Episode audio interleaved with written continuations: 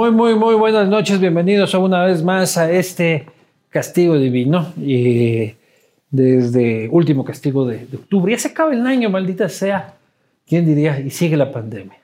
A pesar de que andemos así tan tirados a fresco, sigue la pandemia. Vamos ya a cumplir dos años de pandemia el próximo año. Eh, feliz, feliz de estar con ustedes. Agradecer a las marcas e instituciones que permiten que esto suceda. Cooperativa Andalucía, 51 años en el mercado, una de las cooperativas más solventes del país. Same Group, este, con su Media Lab eh, en el corazón de Urdesa. Eh, anda Camella en el Media Lab de Same Group. Eh, todo lo que necesitas. Cuscuy, que es el emprendimiento de mi mujer. Aquí van a salir este, las redes sociales. Vayan adelantando sus pedidos para Navidad incluso. Pónganse pilas. Seguros La Unión también, decano de los seguros en este país. Cerveza 593, 100% Moslaca. Rapidito. El combo de cinco rapiditos. Este es el de sabor a res con salsa superior de soya especial. Este, en solo tres minutos está este rapidito que que hacer en olla. La piedra angular de la alimentación de Anderson Boscan es el rapidito.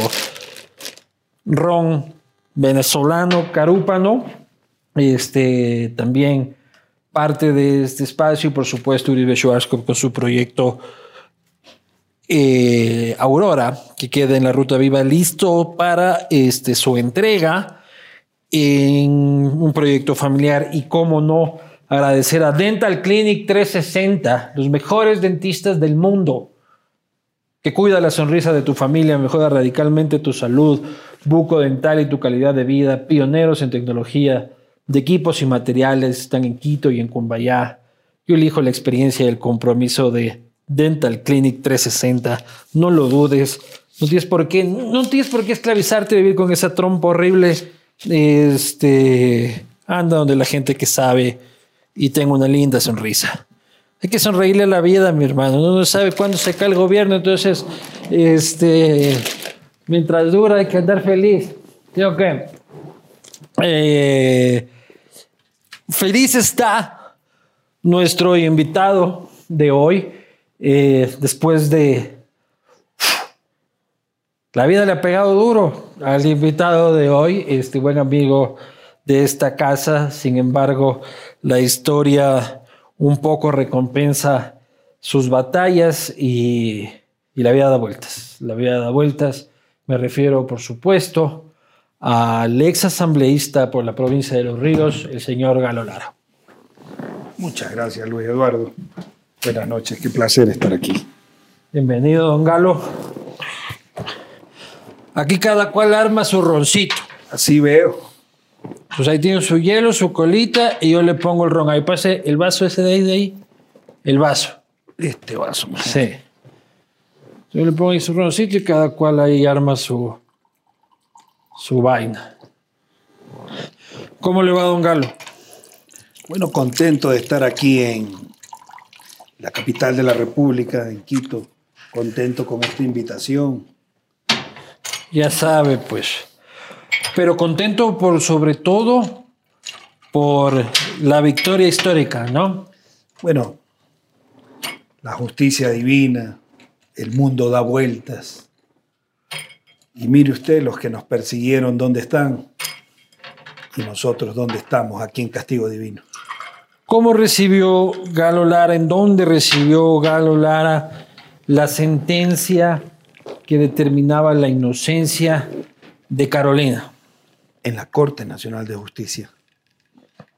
Fue un día histórico. Un día histórico, Luis Eduardo, porque una cosa es vivirlo para contarlo y otra cosa es esperar un año hasta que nos fijen fecha de un recurso de revisión y luego se lleven pruebas nuevas y nuestros abogados en una histórica audiencia tenían una rivalidad con el representante de la Fiscalía y en una lucha técnica jurídica logramos vencer con las pruebas nuevas que evidenciaron una persecución política y un fraude procesal. ¿Cuáles fueron las nuevas pruebas que le dieron la vuelta al caso? La primera nueva prueba fue que hace meses atrás otra sala de la Corte Nacional de Justicia declaró inocente a Gilbert Llanos, quien había sido sentenciado por el caso Saloma como cómplice a 10 años de prisión. Esa sala... Lo hermano de, Carolina. Hermano de Carolina. Y esa sala lo declara inocente porque había sido sentenciado en base a presunciones basadas en otras presunciones y sin pruebas. Me dijeron que dijeron que dijeron. Exactamente, supuestos testigos de oídas. Eso sirvió como una nueva prueba en donde se cae la tesis de la fiscalía de que el cómplice había pagado a los criminales o a los sicarios y no existía una prueba de eso.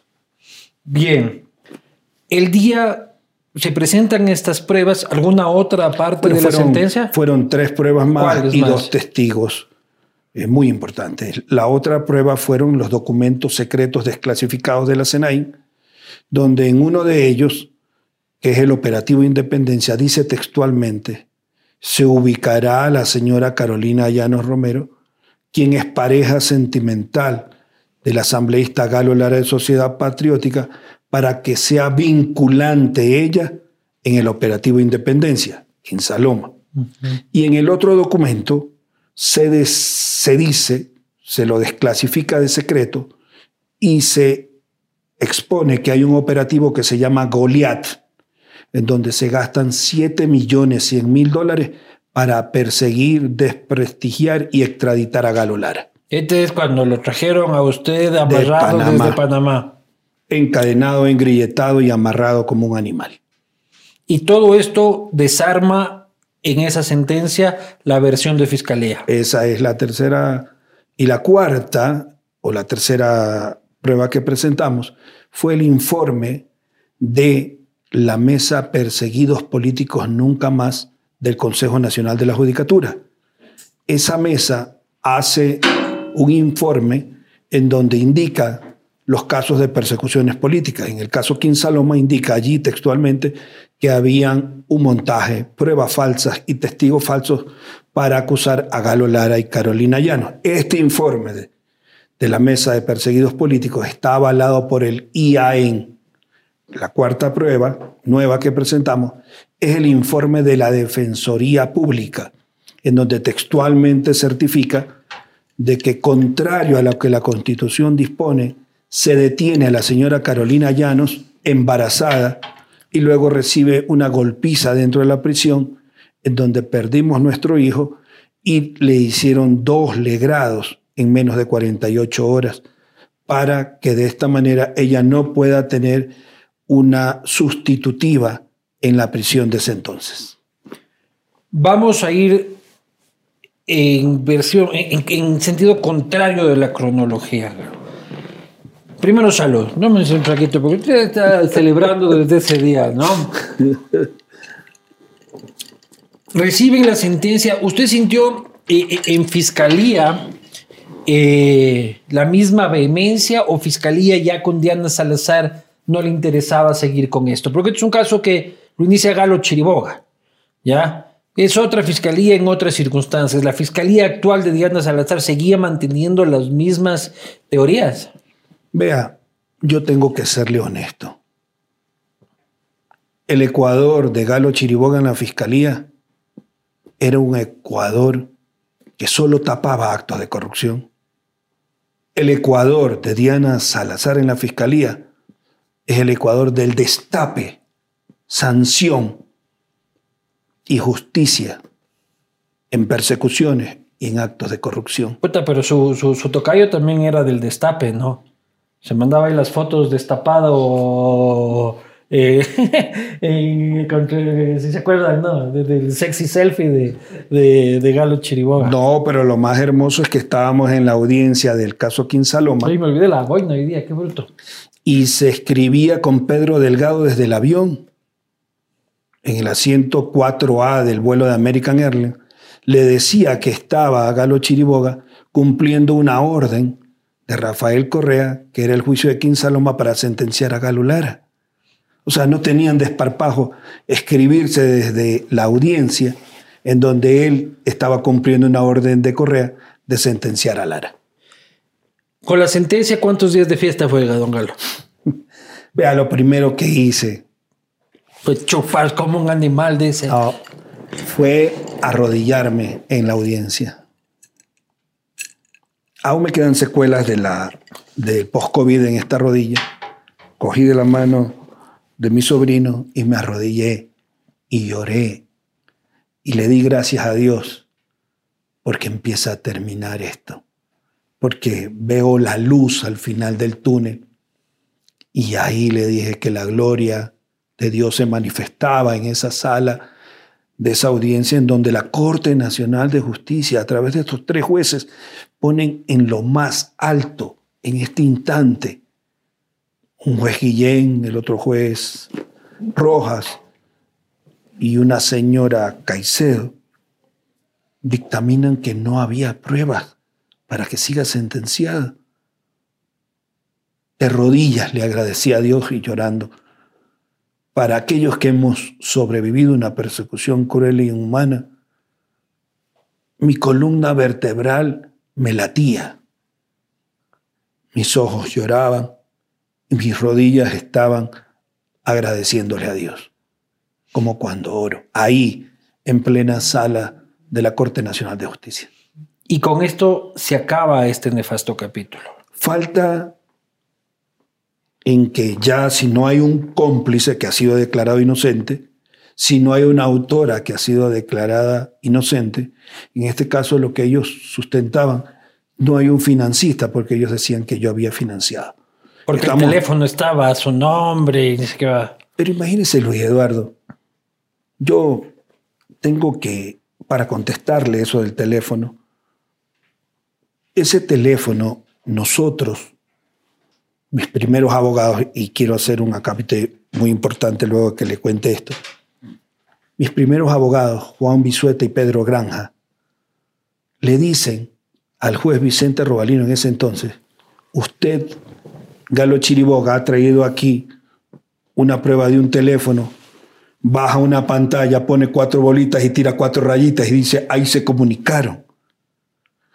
Y lo brillante de todos mis abogados estos dos que iniciaron la causa, es que le dicen... Cuando Pedro Granja era anticorreísta. Pida usted... Que ya se ha vuelto correísta, ¿no? ¿Sí lo ha visto? no lo saludo hace rato, pero le envío un abrazo a Pedro. Un abrazo, compañero revolucionario. Ellos le dicen al juez que pida a la operadora cuándo Galo Lara había comprado el teléfono.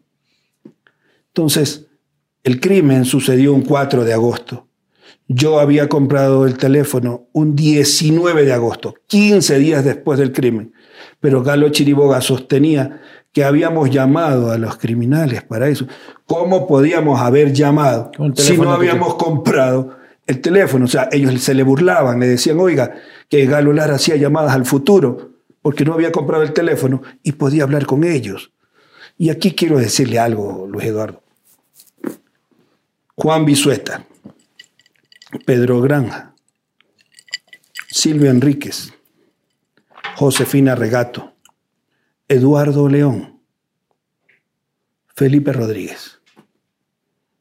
Todos los abogados. Abogadazos los suyos. Bueno, el Pedrito ya se volvió correcto, pero el resto, pucha, usted se ha de haber gastado buen billete en abogados, ¿no? Les cuento algo, no me han cobrado. Vea eso.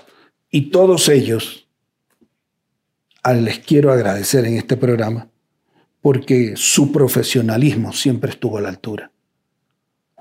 Gente de bien, gente noble, gente con capacidad, con técnica. Esperlo a Juan Bisueta, cuando yo lo veía lleno de documentos, discutiendo con Galo Chiriboga, y me decían, no me interrumpa, compadre, que tengo esto. Y luego lo hacían quedar mal a Galo Chiriboga. Y era un momento en el que había que tener muchos huevos, porque era el fiscal correísta Correa on fire, un caso en el que Correa estaba absolutamente obsesionado. Eh, esto decía Rafael Correa incluso cuando usted recibe el asilo en Panamá. Panamá le dio asilo a Galo Lara. Qué pena, ¿no? Qué pena. Y qué pena para los panameños que tengan un delincuente así entre sus filas. O sea, un acusado de un crimen ordinario, triple crimen, es perseguido político solo porque insulta al gobierno. Qué pena. Nuestra solidaridad para las víctimas de los asesinados en Quinsaloma, que son los primeros en señalar como el autor intelectual de esto a este señor que salió huyendo. Y qué segunda vez que sale huyendo, porque ya en los años 90 fue acusado de violación y crimen en los ríos, huyó a los Estados Unidos, donde también tuvo problemas con la justicia, y regresó no porque lo declararon inocente, sino porque prescribió el delito. Qué pena, y nuestra solidaridad para el pueblo panameño, que tiene un peligroso delincuente ahora rondando las calles de Panamá. Esto es lo que decía Rafael con todo el poder del Estado y envalentonado. Este, y, todos los ministros, sí, qué terrible, qué terrible, poco de pendejos, esos ya estaban afugados la mitad. y este. Galo, si se topa con Rafael, A. Le rompe el hocico. B. No es la lo perdona. C. Discute con él. D. Se hace el cojudo y pasa y pone la billetera a buen recaudo. Yo soy un hombre de hechos, no de palabras. Ya me, encontré con, ya me encontré con Rafael Correa en el centro comercial Las Terrazas. En Guayaquil. En Guayaquil. Y lo miró como presidente todavía. Como presidente todavía. Y cuando iba caminando hacia Puerto Moro, él estaba allí con el presidente de la Comisión de Tránsito, el Hueso Solórzano, estaba con un señor Echanique y otro señor más y sus hijos tomándose fotos en un balconcito que hay así. Cuando yo lo alcanzo a ver, yo veo hacia atrás un patio de comida que estaba vacío y lo veo a él. Su esposa estaba aquí en el medio. La saludo respetuosamente y ella me dice, no vaya para allá. ¿Y usted solito? Como me está viendo hoy. Ya. A lo que yo miro hacia atrás, estaba el patio vacío y digo, este hombre va a creer que yo le estoy huyendo. Así que giro mi cuerpo y enrumbo hacia él. Y cuando llego a su hombro, él mira a los militares. Dos militares que andaban con una mochila aquí atrás, como diciéndole, ¿por qué le permitieron que llegue aquí a mi hombro cuando la ley de seguridad dice que deben estar las personas que pasan a tres metros de distancia? Pues la seguridad militar lo dejó solo como diciéndole, defiéndete tú. Ojalá le rompe el hocico, el propio guardaespaldas. Entonces cuando choca su hombro con el mío, él con cara viceversa y yo con cara para allá, y nos quedamos mirando. A lo que con o sea, usted le pasó hombreando así. Nos tocamos con el hombro. ¿Pero qué es tocarse con el hombro? Rozarse, acariciarse, golpearse. Pum, así. Se toca con el hombro, como hombre. Allá. Y lo quedo mirando. Como lo miro como hombre, él gira hacia el otro lado y le vuelve a decir a los niños, ¿quién quiere más foto? ¿Quién quiere más foto? Y se va otra vez con los niños. Ya se había tomado la foto y ahora, como había llegado al hombro de él cara a cara y como los militares no reaccionaron, les pidió que tomarse más foto a los niños. Que los niños lo protejan de Galo Lara. A lo que yo hice luego de eso, uno de ellos me saludó respetuosamente de los tres padres que estaban allí y avancé hasta el Chifa Hong Kong que estaba al lado de Puerto Moro. Este viene con gorra de, de, Mercedes, dice Puerto Moro, Chifa Hong Kong. Ya luego facturando. Fui al castigo, dice la chifa. Aquí traje la factura, dice. Y estando ahí, ah. yo me preguntaba, ¿qué me pasó? ¿Por qué no actué? ¿Por qué no lo agredí? Pero creo que Dios hizo una diosidencia ese día. Había niños también, Caló.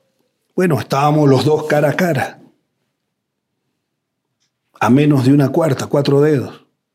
Y cuando lo quedo mirando, sale a pedirle más fotos a los niños. No es que los niños le pedían fotos, no. Él les decía, ¿quién quiere más fotos? ¿Quién quiere más fotos? Por favor, pídame una foto, pucha, que me va a pegar Galo Lara. Entonces, ¿Y por qué no le zampó un puñete en vez de estarle hombreando? Sinceramente, a lo que llegué al, al chifa me hice esa pregunta, pero creo que Dios hace las cosas sucedan así. Y cuando usted me pregunta, si es que lo he perdonado. Yo no tan solo lo he perdonado, he orado por él tres veces, Luis Eduardo. Ha rezado tres veces por Rafael Por él, Correa. y le he pedido a Dios que le dé paz, que viva en paz y que deje en paz al ¿Y Ecuador. por qué tres veces? Porque en tres veces lo he visto en una posición muy crítica a este hombre.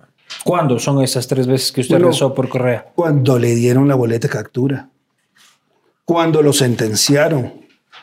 O sea, dos veces usted rezó por Correa. Tres. ¿Y la tercera? Cuando supe que venía al Ecuador en, la- en las últimas manifestaciones que le hicieron al presidente Moreno. Él estaba esperando que el presidente Moreno caiga para él entrar por Tulcán. ¿Y por qué reza usted por Correa? Porque es un hombre que necesita paz, es un hombre que ha sido criado con resentimientos, que tiene una efervescencia de odio en su corazón. Aún habiéndome perseguido, creo que mis perseguidores merecen paz también. Entonces, si es que usted lo ve, A, le suelta el puñete, lo B, lo perdona, C, discute o D, se hace el cojudo. No tengo idea, yo lo único que le podría decir es devuelve lo que te le robaste al Ecuador. Eso creo. Porque alguna vez me envió a don Humberto Alvarado a que deje de denunciarlo. Humberto Papá de, de Vinicio, Exactamente. radiodifusor de Quevedo. Salía yo del ascensor en la asamblea y me dice, Galo, Galito, Rafael me ha enviado con un mensaje para ti. Pídeme lo que quieras, pero ya no hagas más denuncias. Digo, pero don Humberto, Correa me manda a decir eso. Sí, dice. Venga acá, don Humberto. Dígame usted, ¿en qué palabras le dijo eso al presidente Correa? Vea, Galito, voy a ser expresivo, me dijo. Son tantas las denuncias que le hace semanalmente que empezaste siendo una pulga aquí y ahora eres un cangrejo en el culo. Por lo tanto, pídeme lo que quieras. ¿Y qué pide un cangrejo en el culo de Correa? Vea, me quedé pensando un segundo y yo decía, ¿qué le digo a este hombre? ¿Qué le respondo? Así que 30 segundos después le puse la mano en el hombro a, a don Humberto, que en paz descanse, y le dije, dígale a Correa que le pido una cosa. Dime, dime, dime. Mañana te damos los contratos. ¿Quieres un ministerio? ¿Quieres una gobernación? Dígale que le pido una sola cosa. Que deje de robar. Que deje de robarle. Porque no le está robando a los pelucones. Le está robando a los pobres del Ecuador. Esa fue mi respuesta a su petitorio de haberme querido comprar para que no le siga denunciando actos de corrupción. Galo Lara denunciaba duro, pues.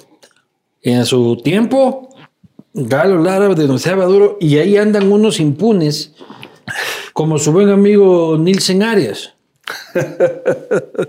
Lo encontré paseando en Suiza Hable serio. y cuando le presenté... Nilsen Arias fue pues, una digresión, este, gerente de comercio exterior de Petroecuador, hoy fugado, tipo que manejó decenas de miles de millones de dólares en exportación de petróleo y ahora es jeque por ahí, ¿no? En Suiza. En Suiza lo encontré y lo encontré. ¿Qué hacía el gerente de comercio exterior de Petro, Ecuador?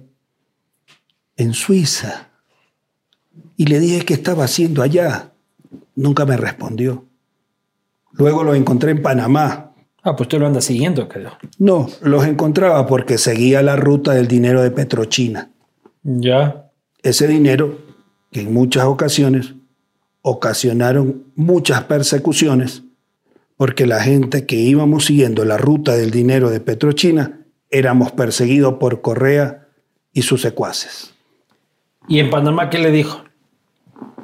Bueno, que él solo estaba cumpliendo la orden del presidente Correa, que era que el dinero de Petrochina llegue al Banco Central, a una cuenta del Banco Central.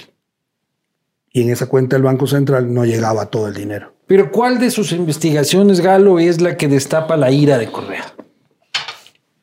Porque como usted tenía una ira especial, o sea, una obsesión particular. Lo primero que le puedo decir, Luis Eduardo, es que no sé qué parte de mi humilde humanidad es la que le gustaba tanto. Hable serio. Porque todas las semanas me hacía una cadena de radio y televisión. Ese cangrejo en el culo picoso, dice usted, era. Picoso el cangrejito, ¿no? Yo no sé realmente si le molestó Petrochina, si le molestó el Berenberg Bank, si le molestaron los radares chinos, si le molestaron los helicópteros Druf. Yo no sé si le molestaron. Chucky Seven. En realidad, fueron más de 2.260 millones de dólares que le presenté en denuncia a él. Si le molestó Seguro Sucre. Realmente nunca lo sabré qué fue lo que más le molestó. Yo escuché un día al expresidente Osvaldo Hurtado en una entrevista en Radio Democracia con don Gonzalo Rosero, en donde él explicaba que una de las razones por las que Correa perseguía a Galo Lara no era porque Galo Lara lo insultó, no era porque Galo Lara le alzó la voz, es porque Galo Lara lo descubrió.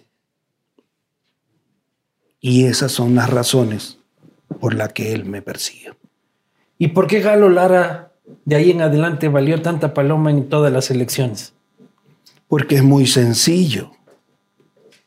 Cada vez que yo lo encontraba robando, él decía que estaba cuidando. Entonces decidió en los consejos electorales de las elecciones permitir en base a acuerdos políticos el cambio de actas. Hoy en día está en el cielo el Cholo Mendoza. Y era parte de un acuerdo para quitarme la prefectura de los ríos cuando en la campaña hago el reclamo al Tribunal Contencioso Electoral, necesitaba yo 600 actas que hayan sido cambiadas. Ya, pero Galo te sacó como el 9%, creo. No, no era, sacó? no era lo que sacaba. ¿Pero cuánto sacó? Era lo que me habían robado. ¿Pero cuánto sacó? No me recuerdo exactamente. Y me habían robado más de 100 mil votos, cambiándome las actas fueron a un centro. Ah, lo mismo dice Yacu, pero aquí es el que prueba, ¿no? Claro, yo las probé, pues. Y el día en que los jueces de la, del Tribunal Contencioso Electoral iban a ordenar una elección nueva en Los Ríos, fueron llamados por este pacto político para que envíen a la Fiscalía el cambio de actas, pero que no haya nueva elección con la prueba. Galo, volviendo este, a lo anterior para no dejar ese tema este, todavía inconcluso. Los asesinatos de Quinsaloma se produjeron. Así es. ¿Quién es el culpable? Si no es Galo Lara. En Quinsaloma hubieron dos masacres, que es lo que no sabe el pueblo ecuatoriano. Y que ahora la Corte Nacional de Justicia ya lo determina. Esas dos masacres de Quinsaloma están en los documentos secretos desclasificados de la Senaín. Un peluquero de apellido Romero fue quemado, asesinado y descuartizado e incluso en su autopsia dice que tenía un palo de madera introducido en el ano. Y luego su familiar, en venganza de quien lo hizo, le mandó a hacer lo mismo a la familia. Eso está en los documentos secretos desclasificados. Un familiar del peluquero, del peluquero hace lo mismo con la familia del que cometió el crimen del peluquero. Le hace eso lo mismo a, varias personas. A la, al propio que cometió el crimen con su familia. puta. Entonces, cuando hay esas dos masacres y vienen a pedirle ayuda al gobierno, el gobierno ve la oportunidad, porque mi pareja sentimental vivía al frente, de involucrar a Lara. Eso dicen los documentos secretos desclasificados. Hoy en día. ¿Y cuál era la motivación de las masacres? La Aparte, la una la venganza, pero la el primer asesinato. Es que el que lo asesinó convivía ah. con el peluquero. Y el primo del peluquero, primo era de Juan. Familiar del peluquero. El familiar del peluquero es el que contrata, según lo que constan en las denuncias, por 350 dólares la venganza. 350 dólares para Así matar a una está, familia. Sí, señor. Entonces, ¿qué es lo que hizo Chiriboga? Pero ¿dónde está el contratista? El contratista está libre. No se sabe dónde está. Claro, Chiriboga lo saca de la investigación, va y se reúne con Al el- verdadero autor al verdadero autor intelectual Inmaterial. y material para meterlo a Galo Lara, para involucrarla a Carolina Llano, para Y el involucrar. verdadero asesino está suelto. Así es, En el Ecuador. así es. Y es de apellido Romero también. ¿Y usted no tiene ahí. miedo de que se encontrarse con ese?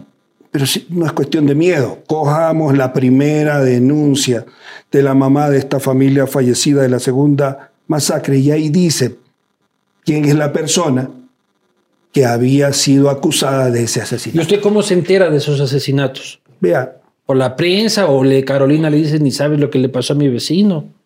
quiero decirle algo más que eso. Cuando sucede esto, yo le pregunto a Carolina, ¿tú sabes algo de esto? Si no sabes algo de esto y no tienes nada que ver con esto, quiero que vayas donde la fiscal de Quinsaloma y le pidas a ella ser, te tome tu versión.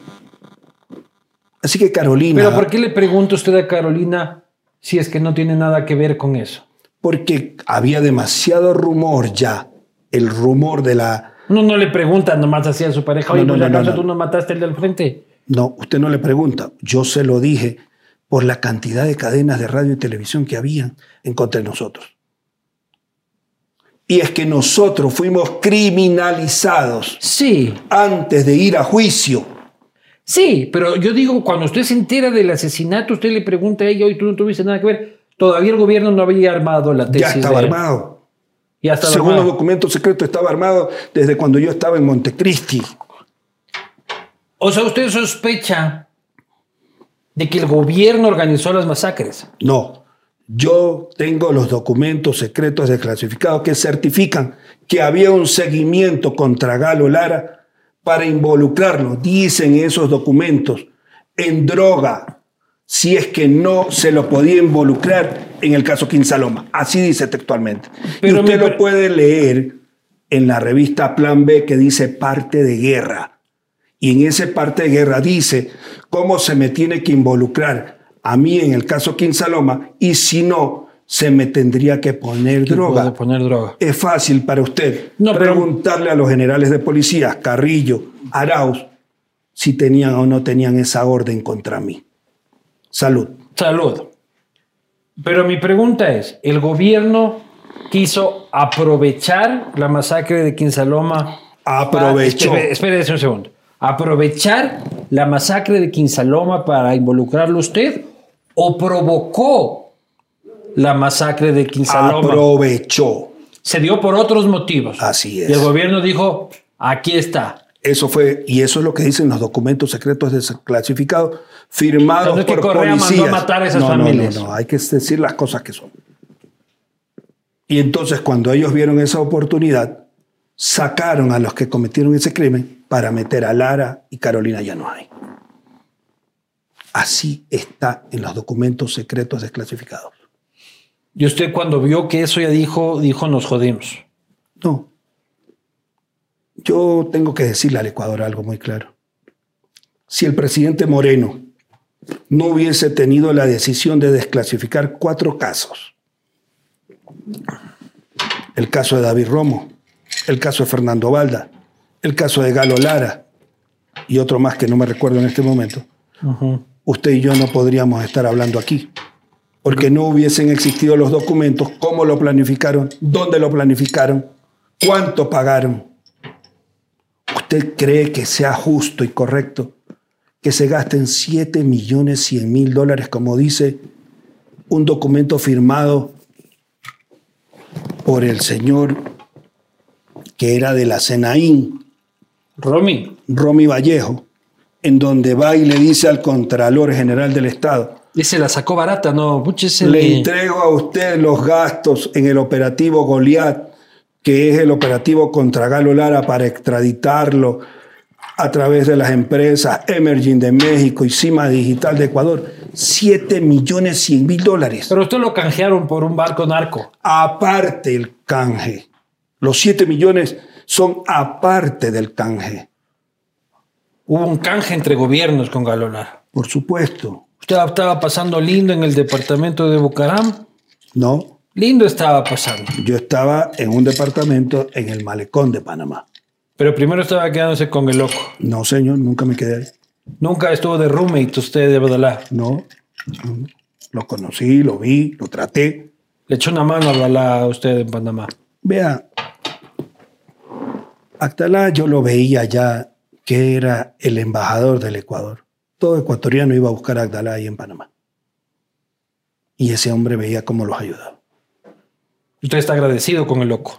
Bueno, eh, yo vi a un hombre ahí ayudando a todos los ecuatorianos, no solamente a Galo Lara. Usted está agradecido. Galo Pero- Lara está agradecido con Badalá. Pero dígame, ¿cómo usted no le va a agradecer a un No, yo hombre le estoy que... en un- preguntando. No, yo le estoy contestando. ¿Cómo no le va a agradecer a un hombre que le ayuda en un país a donde usted lo están persiguiendo? ¿Y usted cree que él ahora es perseguido? Porque él se acusa perseguido ahora. Vea, yo creo que Agdalá está haciendo lo que un padre hace, defender a sus hijos. ¿Pero lo están persiguiendo o es culpable de lo que se Que le acusa? Agdalá está haciendo lo que un padre hace por sus hijos. Proteger a sus hijos. Eso es lo que yo veo que está haciendo. Entonces sus hijos son culpables y él los está Yo cubriendo. no estoy en condición, yo no soy autoridad ni conozco los casos para decir si son o no son culpables. Y usted me está preguntando por Agdalá y yo le estoy diciendo que él está haciendo lo que usted haría por sus hijos. Ya, pero a él lo acusan de tener una mafia hospitalaria. Vea, la, la justicia es la que lo tiene que decir, no yo. Pero usted es pana, Como soy amigo de usted, como soy amigo de todo el Ecuador. amigo de todo el Ecuador. Galo. ¿Usted cuántos años preso? Cuatro años, un mes, 16 días en seis cárceles, cuatro en Panamá, dos en Ecuador. ¿Cuántas veces se quebró ahí adentro usted? Dos. ¿De pensar en el suicidio? No. De preguntarte qué hago aquí si no he ordenado un delito. ¿Qué hago aquí si mis manos no están manchadas de sangre?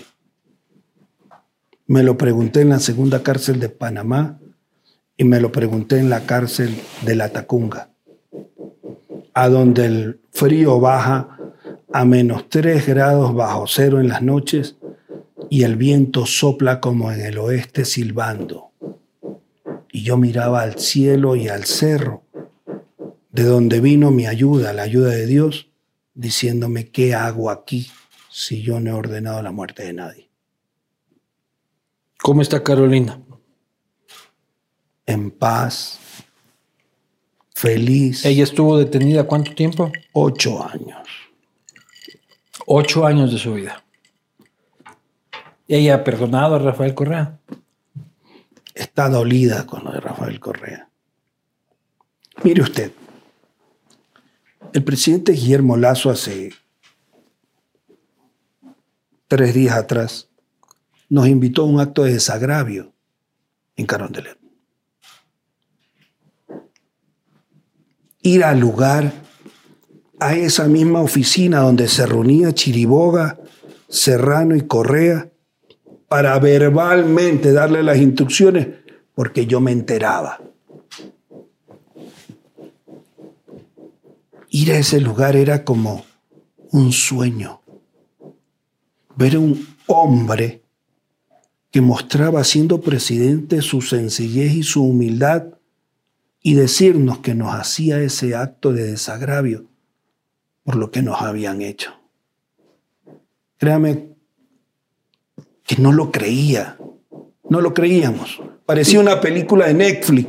Tiene una carga simbólica enorme, se agradece y, y un talante democrático este, importante del presidente, pero ocho años de tu vida no te los devuelve nadie.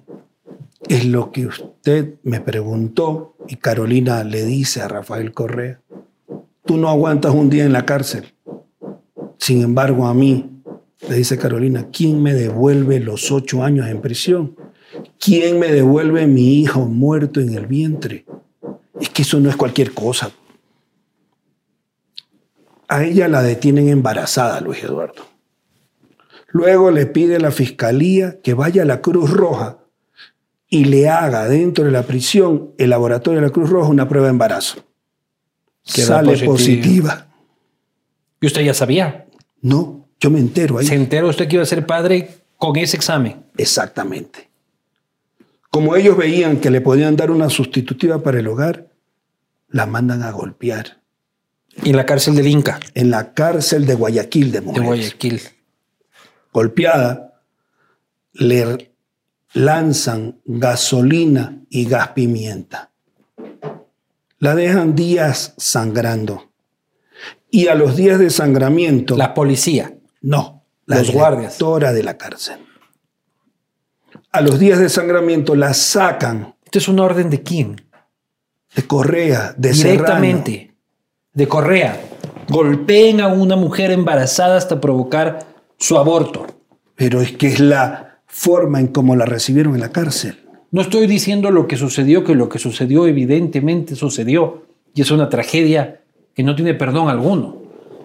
Pero usted ve a Rafael Correa decir, peguen a esa mujer hasta que pierde el niño, o es un exceso del Estado de este, la gente de mediano rango, o, o José Serrano con Veo- ese nivel de maldad. Veo al monstruo del ático en todo esto. Tomando esas decisiones. Veo al monstruo del ático. ¿Y por qué lo veo? Porque la llevan a la clínica Santa Marianita, al Hospital Santa Marianita del suburbio de Guayaquil. Y le hacen un examen intravaginal. Y verifican que nuestro hijo, el feto, ya no tenía pulsaciones de corazón, latidos de corazón. Y la regresan dos días más a la cárcel a que siga sangrando. ¿Usted cree que eso es humano o es de un monstruo del ático que me va a decir que no sabía lo que hacía? Que me va a decir que no sabía lo que había ordenado. No, y le habrán pasado información pormenorizada y a tiempo real de todo lo que pasó. Bueno, ahí hay un correo en donde le solicitan a ellos la autorización para llevarla al hospital y ellos le responden a la directora en ese correo que bajo responsabilidad de ellos ella tenía que quedarse ahí en la cárcel sangrando. ¿Querían que muera? Dejemos que las autoridades, ahora que vamos a iniciar un juicio de repetición, lo determinen. Pero no termina eso ahí. Dos días después, la vuelven a llevar al hospital de suburbia, a la Santa Marianita, para hacerle un legrado. Y le hacen un legrado incompleto. 12 horas después seguía con la fiebre, porque el legrado había sido incompleto y le pedimos al juez Jimmy Isa de Ventana nos autorice llevarle a la maternidad Enrique Sotomayor. Nos autoriza él llevarla a la maternidad Sotomayor, en donde le hacen el segundo legrado en menos de 48 horas. Cuando sucede eso, voy llegando a la clínica, a la maternidad Sotomayor, y veo al coronel Rueda, con la directora de la cárcel, que la habían esposado a Carolina Llanos, mano derecha con una esposa a la camilla, mano izquierda con otra esposa a la camilla, todavía ensangrentada del segundo legrado con pañales, que la iban bajando y yo voy llegando y abro los brazos y le digo, a ver señores, pues, este es un ser humano, pues qué carajo les pasa a ustedes. Ante esa actitud mía, la regresan a la habitación. Y voy a ver al señor Meller, presidente de la Junta de Beneficencia. Hoy lo voy a contar. Y le digo, señor Meller, no puede ser posible que me la estén votando de aquí de la clínica. Y me confiesa él, Galo, no la podemos tener aquí más. He recibido una llamada del gobierno y me han pedido que ella tiene que abandonar la maternidad. Caso contrario, nos quitan las rentas de la Junta de Beneficencia. ¿Quién es? Ese es el monstruo de Carondelet, el que usted puso ahorita en la televisión. Amenazar a la Junta de Beneficencia con retirarle el respaldo a cambio de que desproteja a una mujer ensangrentada. Eso no es nada. Mandó a dos agentes de policía a la prisión antes del juicio a pedirle a Carolina Llanos que le daban la libertad de ella y de su hermano si acusaba a Galo Lara. Eso no es todo, señor Vivanco. Quiero que el Ecuador sepa la verdad. Mandaron a asesinar a mis hijos gemelos en San Carlos. Ese hombre que estaba hablando de Galo Lara hace poco. Y su tío los defendió con su vida y le dispararon en la planta del pie. Y la bala le subió por la rodilla. El tío de sus gemelos. El que estaba preso, el que lo declararon inocente, Gilbert Llanos. Él defendió a los chiquitos. Para que no los asesinen. Y la bala le cae a él. Y la bala le cae a él y la denuncia está puesta en la Fiscalía de Quevedo. Y usted puede ir a Diario La Hora. Ahí está. La denuncia, las fotos, el lugar, el ensangrentado de la bala en el piso. De eso estamos hablando. Matar dos niños. O sea, ya... Es que uno piensa que correr es malo, pero esto es otro nivel de perversidad. O una cosa es robarse un billete y otra cosa es llegar a eso. No sé ni siquiera cómo calificarlo, Galo. El monstruo del ático, así se llama. Y me da pena. Me da lástima. Por eso he orado por este hombre. Yo tuve un juicio ordenado por él y fui a pedir un asilo político a Panamá y me lo dieron. Él tiene veintipico de juicios. Imagínense ese hombre, se le cae el pelo, se le cae otra cosa. Luego, ¿por qué le dicen cangrejo en el culo? No. No sé esa parte. Entonces ese hombre no puede dormir, se pasa odiando, no encuentra paz ha sido criado con resentimientos. Vaya usted a preguntarle hasta a los curas de los colegios donde él estudiaba. Es penoso lo que le digo. Y a mí me odiaba porque yo lo frenteaba, porque yo le decía en su cara que él dirigía, protegía y premiaba la corrupción desde Carondelet, porque no me pudo comprar, porque le llegué a su bolsillo porque traicionó a sus votantes, diciéndoles una cosa en esas cadenas de televisión y haciendo otra con la plata del pueblo, porque no le robaba los pelucones, porque le robaba a los pobres, a los que a mí me eligieron. Yo recibí un mandato popular de mi provincia de Los Ríos. He ganado todas las elecciones que he participado. Y no me arrepiento de haber cumplido con ese mandato popular, señor Vivanco. ¿Y se acabó su carrera política, ya Galo?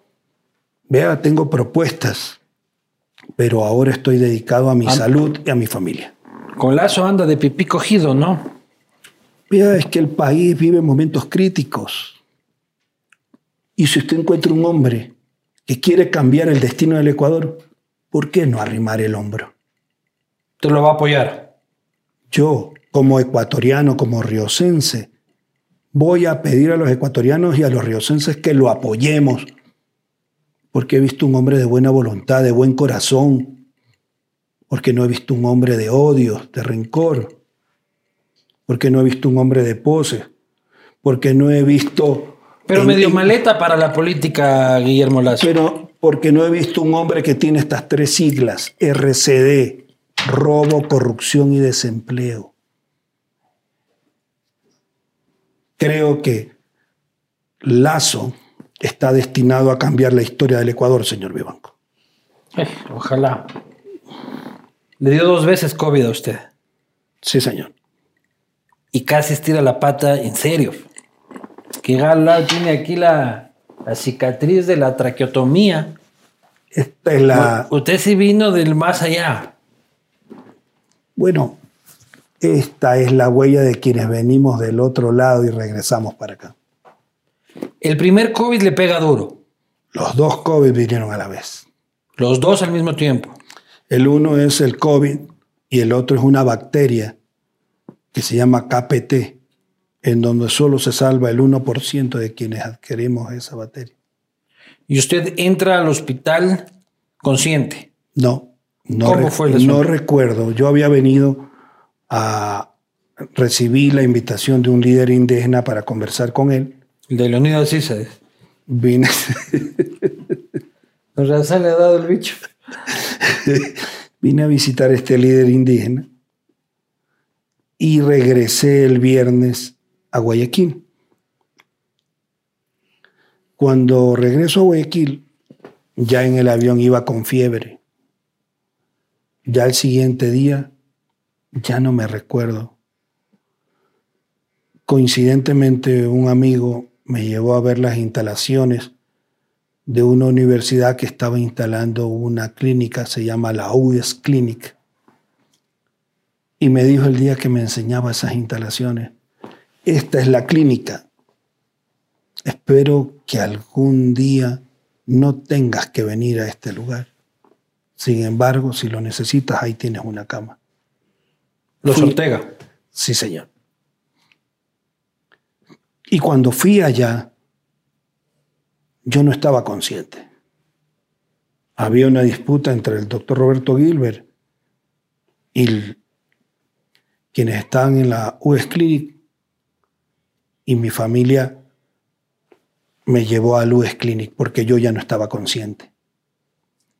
Ahí pasé más de 45 días en coma inducido. Ahí con el COVID me llega la bacteria. Y ahí suceden cuatro milagros, señor Vivanco. Luego que tardaron siete días en despertarme, se me acerca un doctor y me dice, yo fui el jefe de diálisis en el hospital del Guasmo y lo íbamos a dializar allá. Y en el momento en que lo íbamos a dializar, el catete que le pusimos se rompió. Así que fuimos a ver el repuesto del catete y no había repuesto. Lo dejamos ahí un momento. Cuando él me dice, lo dejamos un momento, yo reacciono, pues le digo, ¿cómo que lo dejamos un momento? No, eso no es todo, señor Lara, me dice. Cuatro minutos después, sus riñones comenzaron a funcionar, a bombear solito. Sus órganos comenzaron a funcionar. No necesitamos la diálisis. Pasa este doctor y en la noche llega una doctora morenita. Yo estaba en esa etapa en que tú vas volviendo a la normalidad. Me coge mi mano con sus dos manos y me dice, yo fui la doctora que estaba en el área de ventilación cuando usted estaba con los ventiladores. A las 8 de la noche de un día martes, los ventiladores se apagaron. Me levanto, cojo mi cartera para ir allá a reportar que Lara se había ido. dice. Y al tercer paso que doy, los ventiladores se prenden solitos. Vengo a decirte que tú eres un milagro, me dijo. El tercer milagro, Eso era culpa de Cenelli. No, más, pucha, que co- cortaba y desconectaba. el tercer milagro es que detectan siete trombos en esta pierna. Los trombos son coágulos de sangre. Y cuando ya estaba despierto, todos los días iba un médico con una computadora y una pantalla me ponía una gel blanca y pasaba un aparato y en la pantalla le salían los, las bolitas. Yo todavía estaba semiconsciente, volviendo a la normalidad. Al día sexto, el tipo suelta el aparato y se va corriendo a ver al doctor Vergara. Y le dice, las bolas de Laras ya no están. Claro. Desaparecieron. Entonces regresa el doctor. Dame la imagen de ayer. ¿Dónde están los coágulos? Aquí. Ponme el aparato ahí de nuevo. Ya no están, dice, desaparecieron.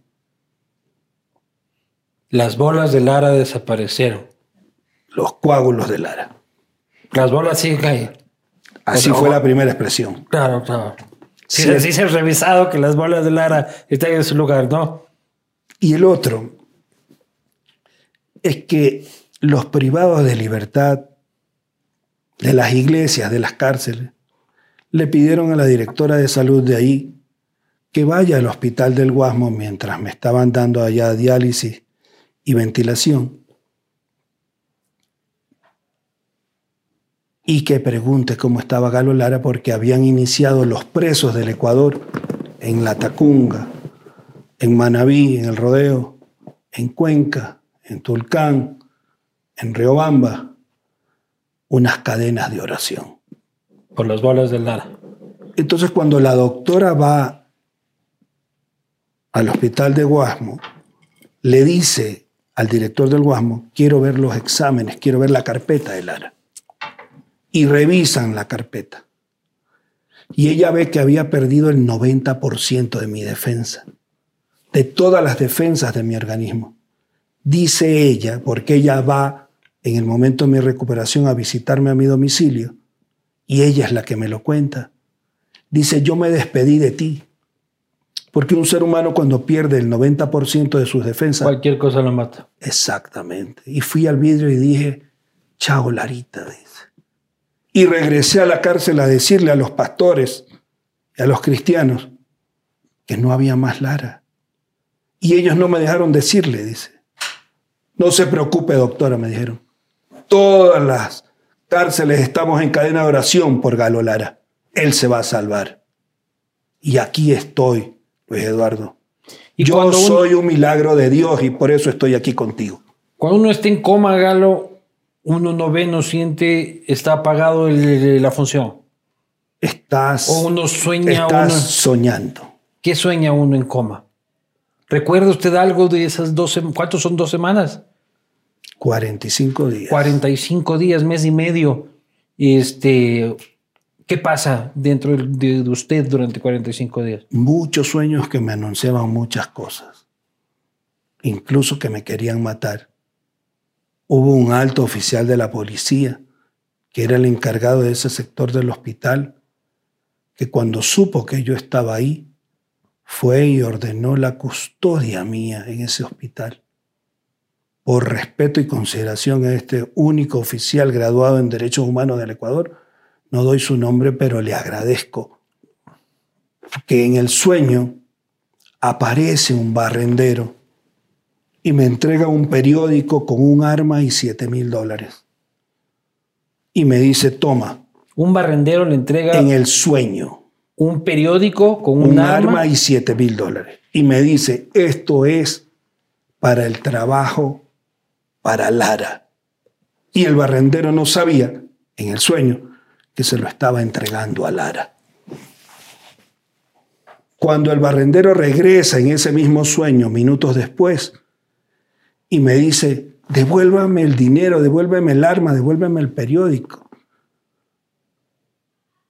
A mí mismo, y veo que coge un tacho rojo de basura, le devuelvo el periódico envuelto el arma y el dinero, lo pone en la planta baja del tacho de la basura, coge otro tacho rojo de basura y lo pone sobre el mismo y se lleva el dinero, el arma, en los dos tachos tapados así. Cuando salí, fui a visitar a estos líderes de las iglesias y una de ellas en vigilia me dijo, a ti te querían matar. Yo no le había contado mi sueño. Cuando le cuento mi sueño, me dice, esa es la confirmación. Dios te tiene vivo para algo, te tiene vivo para algo. ¿Para qué? Se lo sigo preguntando en mis oraciones. Chucho, usted se está poniéndose místico ya. ya se va a volver pastor usted, ¿no? Sigo siendo el que soy. Sí. El que, el que, el que era usted era. Le encantaba la parranda, pues, de Galola. Me ha gustado servir de corazón, Sí. ayudar de corazón. Oiga, pero el correísmo siempre dice que usted deshuesaba carros. El correísmo dice eso. Pero Bueno. nunca, nunca deshuesó un carrito. El correísmo dice eso porque Rafael Correa fue a mi casa, pues Luis Eduardo, A que le deshuese un carro. y me fue a pedir que yo sea candidato de él. En el 2006. Ajá. Y ahí todavía tengo ese mueble ahí. Salió mi suegra con un elemento de seguridad y le brindaron un plato de patacones con queso A Correa. a Correa. Yo estaba ahí con todos los líderes de la provincia de Los Ríos. Y estos patacones se caen, Luis Eduardo. Y Rafael Correa se agacha y los coge los patacones del suelo. Y le digo, Rafael, pero no te comas esos patacones del suelo. Y él me responde, Galo, es que tengo hambre. Le digo, así mismo anda todos los días con la misma ropa, le digo. ¿Por qué no te cambias de leva y de pantalón? Ya de a poco te voy a ir contando, me dice. Ahora ayúdame a hacer esta revolución. Y entonces frente a todos mis líderes de la provincia de Los Ríos, profesores, decanos, agricultores, empresarios, un ahijado mío, decidimos ayudarlo a él. Él me dice, tengo en Los Ríos el movimiento país y tengo seis meses y no subo del 3%, me dice. Ayúdame, me dice, ven, únete a esta revolución. Pero hubo una particularidad, que a diferencia de los hombres de bien que miramos a los ojos, Correa en mi casa nunca me miró a los ojos. Miraba el piso con odio, la piscina con odio, el techo con odio. Entonces yo les dije a mis líderes, no confío en este hombre, no mira a la cara. Y mis líderes me dijeron, él va a ganar. Y por pedido de mis líderes, acepté acompañarlo en ese entonces. Lo cogimos del 3% y lo llevamos al 13% en dos semanas. Cuando Homero Rendón me llama un día, el secretario de él, y me dice, te pongo a Rafael. Galo dice, te quiero felicitar. Estamos ya en este nivel, nunca hemos estado. ¿Cómo lo lograste para replicarlo en otras provincias? Sencillo, le digo. Toda tu gente te ponía en los postes. Yo le pedí al pueblo de los ríos que me permita poner un- una pancarta, una lona tuya en el balcón, en la ventana, en el corazón de ellos. Y entre esos líderes estaban los Alvarado. Alvarado era uno de los que andaba con él, Vinicio. Y ese era amigo suyo, No, su papá, Humberto. don Humberto. Don Humberto me llama una noche y me dice, Galito, Galito, dice, ya mi hijo Vinicio lo convenció a Rafael para que tú seas el director del Movimiento País. Así que vente un ratito al hotel para ver cómo vamos a hacer esto en conjunto. Y yo le respondo, no hay problema, yo voy a verlo, don Humberto. Y cuando lo voy a ver días después, me dices que tú tienes que poner la mitad de los candidatos y yo tengo que poner la mitad de los candidatos.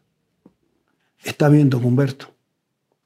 Pero usted cubre el 50% de los gastos de esas candidaturas y yo cubro el 50%. Al siguiente día fui robacarro, ladrón, matón, de todo. Por no querer poner todo el dinero. Así es. Esa es la realidad. Ese es el origen de la pelea con Correa. De que no puso usted dinero en la campaña. Usted hubiese sido el nuevo Marco Troya, pues. Cada quien forja su propio destino. O sea que usted no fue revolucionario de chiripazo, básicamente. Estuviera usted como Nielsen Arias, mire usted. Al contrario. Estuviera en Miami tomándose un daiquiri. Luis Eduardo, tenga, no que la, como la Gabor chupando conmigo. tenga usted la plena seguridad que estuviera igual que estuviera ahora. Porque jamás le hubiese aceptado que el robo, la corrupción y el desempleo sean parte de un gobierno. Muy bien.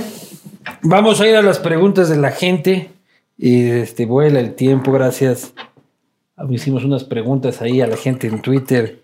Podríamos quedar hablando largo porque nos falta hablar de política actual, de la actual asamblea, que deja mucho que desear. Pero tenemos que ir a las preguntas de la gente. Gracias a Cooper Tires, rueda de largo, rueda seguro, con llantas Cooper. Cooper Tires es innovación y tecnología americana de alta gama al mejor precio. Desafía el camino con tus llantas Cooper. Vio impuestas llantas Cooper importadas por Conauto. Encuéntralas en Tire City y en cualquier tecnicentro. Vacila tus Cooper. Así como Don Galo vacila el patín de haber ganado tras tantos años. Vamos este, a las preguntas. Anita Galarza le manda. ¿Fue el caso? Puede verlas allá. ¿Fue el caso seguro Sucre parte de lo que le costó toda la persecución por parte del correísmo? Sí, yo los descubrí. Correa tenía la unidad de seguros a cinco pasos de su despacho, dentro de la oficina de Vinicio Alvarado, de donde le robaron el dinero hasta de los muertos. Siguiente. Andrés Vergara, ¿cómo fue el cambio de posición de la familia de Carlos Humberto Llanos con respecto a Carolina Llanos? Cambió cuando el gobierno ofreció darle los recursos para que acusen a Lara y a Carolina Llanos. ¿Se le viró la gente a usted? No es que se me viró.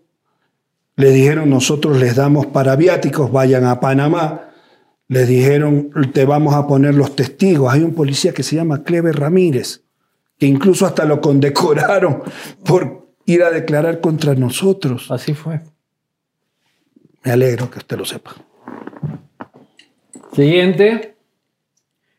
Carlos Andrés Vera dice, ¿qué información tenía en su poder que le significó un precio tan alto? Ya le hice esta pregunta, usted dice que no sabe cuál de todas esas investigaciones fue, pero usted dice que el inicio es esto de no haber querido poner plata para la campaña. Hay muchos más ahí, sus cuentas en el Berenber Bank. Hay algo que se lo quiero contar a usted ahorita en esa pregunta. Yo fui el asambleísta que me opuse a la salida de la base de Manta. Fui a pedirle al alcalde de Manta que haga un plebiscito para que no se vaya a la base de Manta. Y ellos rodearon la alcaldía de Manta para que ese alcalde no sesione y apruebe un plebiscito solo para Manta. Que sea Manta el que hubiese decidido eso. Y ellos no permitieron eso. Segundo, sobre eso mismo. Yo fui quien denunció que los radares chinos no funcionaban y estaban apagados. Ellos cobraban por tener apagados esos radares. Entonces usted está diciendo de que Rafa estaba bravo porque no les estaba dejando a los narcos hacer su trabajo. Yo le dañaba el negocio a Correa. Correa es narco. Yo le dañaba el negocio de cobrarle A los narcos. a esas personas que tenían esos negocios ilícitos. Correa les, Ya- cobra los nar- les cobraba a los narcos. Ya va a ver usted, ya va a ver usted, señor Vivanco, que van a haber oficiales que en su momento tendrán que contarle al Ecuador cómo el gobierno de Correa ordenaba custodiar esas embarcaciones con esos productos. Ya va a ver usted, señor Vivanco. O sea, Correa es socio de los narcos. Yo ¿Sí le- o no? Yo le estoy diciendo lo que conozco. ¿Sí o no? No, usted no me pregunte lo que usted quiere. Yo le estoy contestando Yo le lo que pregunto lo que yo quiero. No, no, ¿Es no, no. socio o no es socio? Yo le estoy diciendo, ya va a encontrar usted oficiales a los cuales les ordenaban custodiar Entonces sí. estas mercancías. Entonces me está diciendo que sí con otras palabras. Yo le estoy diciendo salud. Salud. Siguiente pregunta. José Luis Montero, ¿qué siente hacia las víctimas de Quinsaloma? Si también es una justicia, injusticia para ellos, ¿estaría dispuesto a ayudar a que haya justicia para esas víctimas? Yo pido justicia para esa familia. Yo pido que capturen a los que cometieron ese delito. Señor Yo Romero, pido este. que sancionen a Chiriboga por haber desviado esta investigación. investigación. Mire usted, ¿La repetición va en contra de quién? De todos quienes actuaron en esto, y déjeme decirle algo, Inés Barco, fiscal de Quinsaloma, actualmente está en la Fiscalía de Guayaquil. Jimmy Isa, juez de Ventana, actualmente juez en Mocache. La que era directora de la cárcel, María José Murillo, actualmente en talento humano en la Fiscalía. Y la jueza que sentenció a Galo Lara, actualmente asesora en la Fiscalía. Estas personas son un atentado contra la sociedad. Pero más arriba de eso, Galo Chiriboga, José Serrano, Rafael Correa. y los policías que intervinieron en esto. Los documentos secretos desclasificados hablan de un policía Zapata y de otro policía Nieto. El uno ya pidió la baja, el otro está todavía en la policía. Toda esta gente Usted son una amenaza contra la sociedad. Por eso confío en Diana Salazar. Nosotros confiamos en Diana Salazar. Siguiente pregunta. Se escuchaba que Balda y él tenían videos de las fiestas rosas. De ahí la persecución, ¿es cierto? No conozco de esos videos. Muy bien. Siguiente pregunta. ¿Cómo es su relación con la familia Bucaram? Ya respondió. Siguiente pregunta. Define a Rafael Correa en una palabra. Ya dijo el monstruo del ático. Monstruo del ático. Siguiente pregunta. Ya dejó atrás los deshuesaderos, dice. Con los que amasó su, su fortuna. A la. A la Gabor, dice tu pregunta. Este, siguiente. Señor Lara, ¿va a ser parte del gobierno actual? Voy a estar en el lugar que Dios me permita servir a los quevedeños, a los riocenses y a los ecuatorianos. Siguiente. ¿La última fue esa? Perfecto, así me avisan ahora últimamente. A grito pelado nomás las cosas. Señoras, señores, han escuchado ustedes de primera mano la historia. Eh, es muy difícil, en realidad, en un programa de una hora y media, este, abarcar una historia que debería terminar en un libro. Este, Hay dos libros. O debería terminar en un largometraje porque tiene muchos detalles, tiene eh, muchos bemoles, muchos, muchos personajes, mucha intriga, mucha conspiración, pero evidentemente es un momento de celebración para, pa- para Galo, para su familia, después de casi 10 años de- de- de una complicada historia de persecución que hoy termina en, en, lo que ha terminado en, este capítulo de justicia, lo cual, si bien es trágico todo lo que ha pasado, debe de da- no es por demás decir que sí genera algo de satisfacción y alivio saber que estas cosas pasan, ¿no? O sea, que la justicia puede tardar, pero llega, que por más que, que- que las cosas se vean oscuras y los poderes totalitarios, es cuestión de tener este, arrestos, valentía y paciencia para luego recibir el, el abrazo de la justicia y de la, y, de la paz. ¿no? Señor Vivanco, nunca perdí la fe. Nunca perdí la esperanza. Al contrario, saco lo bueno y lo duro de esta experiencia. Como que la cárcel es territorio de Dios. En ese lugar aprendí a doblar rodillas. Conocí a Jehová Shabaot, mi Dios. Y aquí estoy, con la frente en alto, para seguir luchando por aquellos que lo necesiten. Salud, don Galo. Pero en la cárcel nunca pasó el jabón, ¿no? ¿No? Mis oraciones cortaban los barrotes de la cárcel. Nos vemos la próxima.